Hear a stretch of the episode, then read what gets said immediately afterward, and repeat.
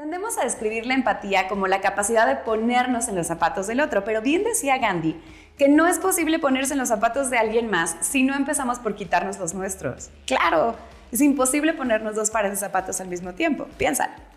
Los zapatos simbolizan nuestros fundamentos, es decir, aquello que soporta nuestros pensamientos, decisiones y acciones.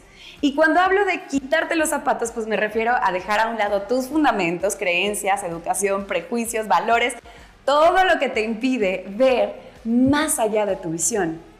Son los filtros a través de los cuales percibimos y valoramos el mundo. Cuando te los quitas por un momentito, los dejas ahí guardados en el cajón para poder escuchar sin juicio, no desde tu perspectiva, sino desde la perspectiva del otro. Solo entonces puedes ser capaz de ampliar tus horizontes para poder descubrir nuevas formas de ver la vida y para comprender al otro aun cuando no estés de acuerdo, para conectarte a un nivel más profundo que permita cultivar relaciones sanas y duraderas.